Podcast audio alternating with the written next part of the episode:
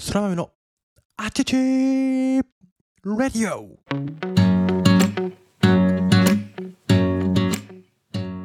皆さんおはようございます。本日は2022年は9月の10日土曜日でございます。時刻は午前5時を過ぎたところですね。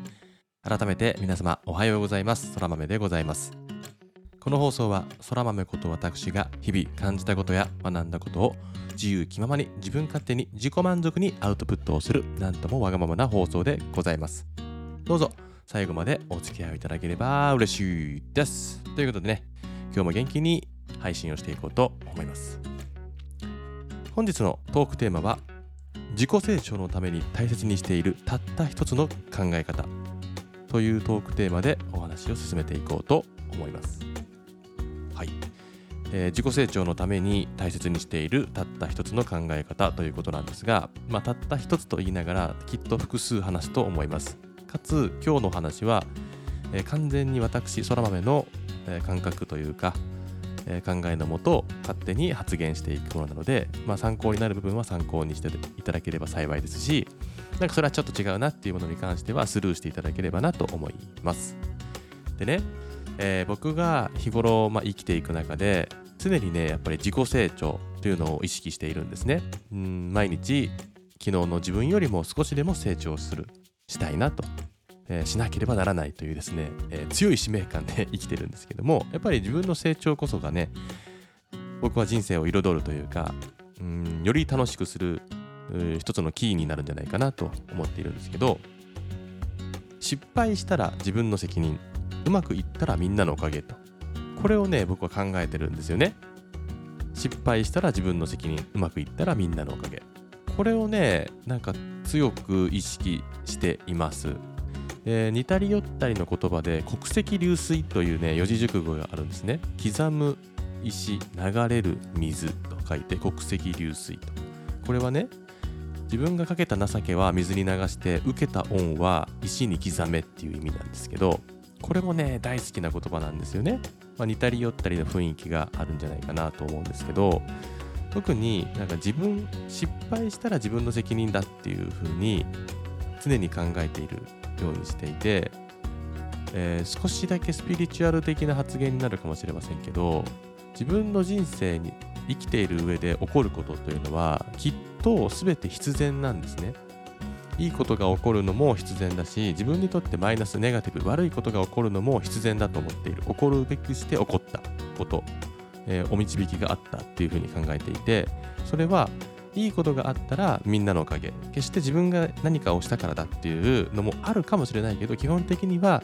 えー周りの皆さんが支えてくれたサポートしてくれた助けてくれたおかげでうまくいったんだと。で自分にとって悪いことだったり失敗というのが起こった時はあくまでも誰かのせい。他人のせい他責ではなく自責自分の責任だというふうに考えています。この考え方をすることによって非常に自己成長が進むように思っているんですね。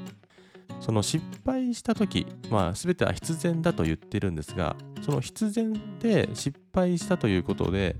もうね自分の何かこれまでの行動や考え方がそれをもたらしたんだと。でどんなに悪いことがあったとしてもそこから学べることは何かっていうのをやっぱり常に考える、えー改善をすると。で仮にねねとはいえいやこれはどう考えても俺は120%悪くねえぞと。誰かが120%以上あの人が悪いあのことが悪いっていう自分以外が悪いと思うことですらもそれはねやっぱりそこから何が学べるかっていうふうに目線を変えることが僕は大事だと思うんですよね。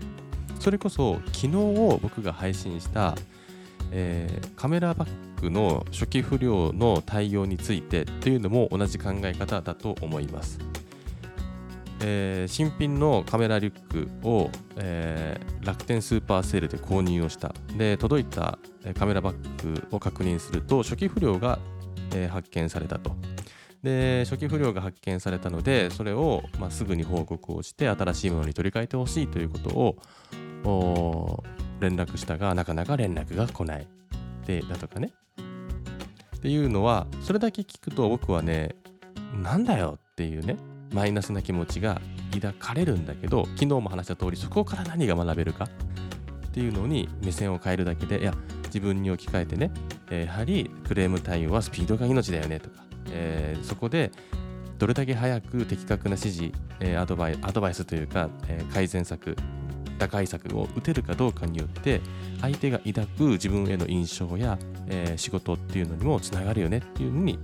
切り替えることができる。この考え方って多分めちゃくちゃ大事なんですよね。だからえー、ちょっとね話がブレブレで分かりづらいかもしれませんけどやっぱり失敗したら自分の責任でうまくいったらみんなのおかげっていう国籍流水、えだとかっていう考え方っていうのは僕はねすごく大事だしやっぱり自分にこうベクトルを向けるというか矢印を向ける、えー、ことで僕はそれがやっぱり大事なんじゃないかな。いい意味で自分大好き、えー、自分最高って思う。それはだからこそストイックにこう失敗は自分の責任だとどうすれば同じことが起こらないようになるのかっていうね。いう考え。でさっきもちょっと重なるけどたとえ頭の中でいやこれは俺悪くねえなっていうことですらもやっぱり自分の責任だっていう自分の責任というかそこから何が学べるのかっていう自分に矢印を向ける。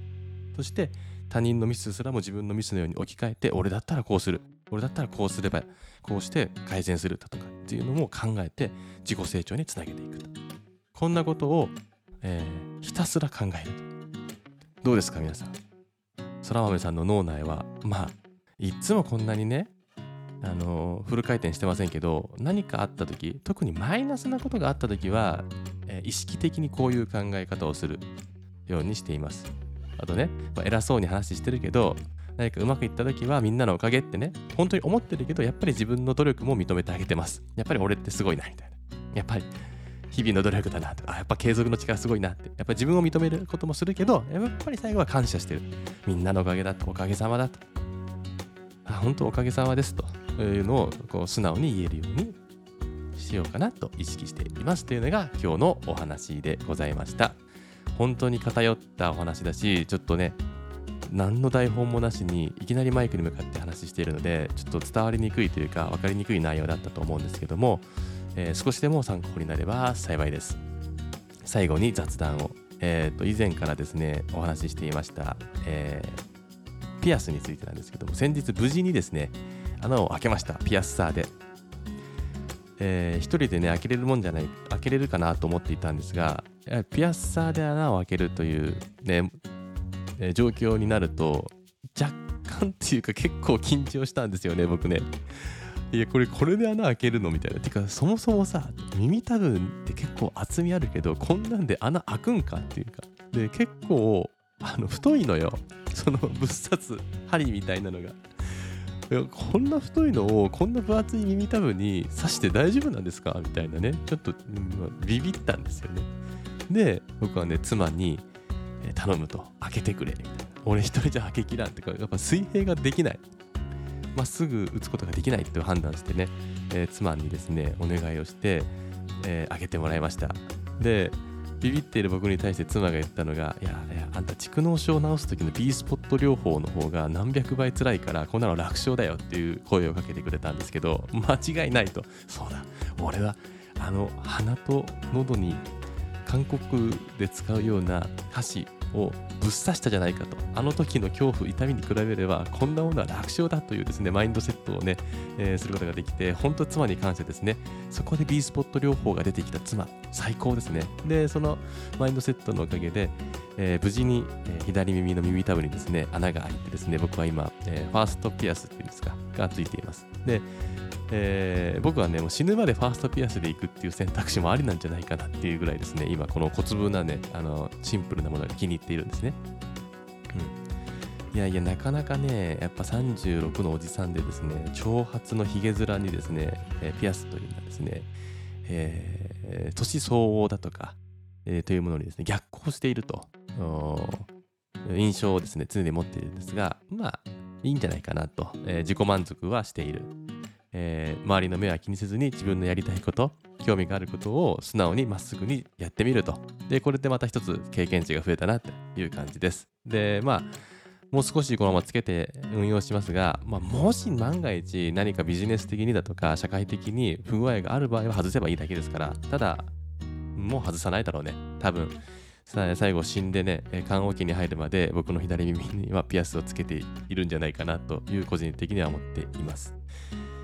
まあ、せっかくなのでね、もう少しファーストピアスつけてるって言ったけども、まあ、思い入れのあるというか、しっかり意味を込めたり、まあ、しっかりそのピアスに対する背景だとかっていうのをしっかり作って思いを込めてね、えー、ピアス選びをして生涯つけていくピアスをつけていこうかなとも思っております。ちょっと長くなりましたがこれが僕の初めてのピアス体験でございました。ということで雑談は以上です。はい、えー、今日も長くなってしまいましたが最後までお聴きくださりどうもありがとうございました。また明日の配信でお会いしましょう。では今日も皆さん最高の一日をお過ごしください。Have a good day! またねバイバイ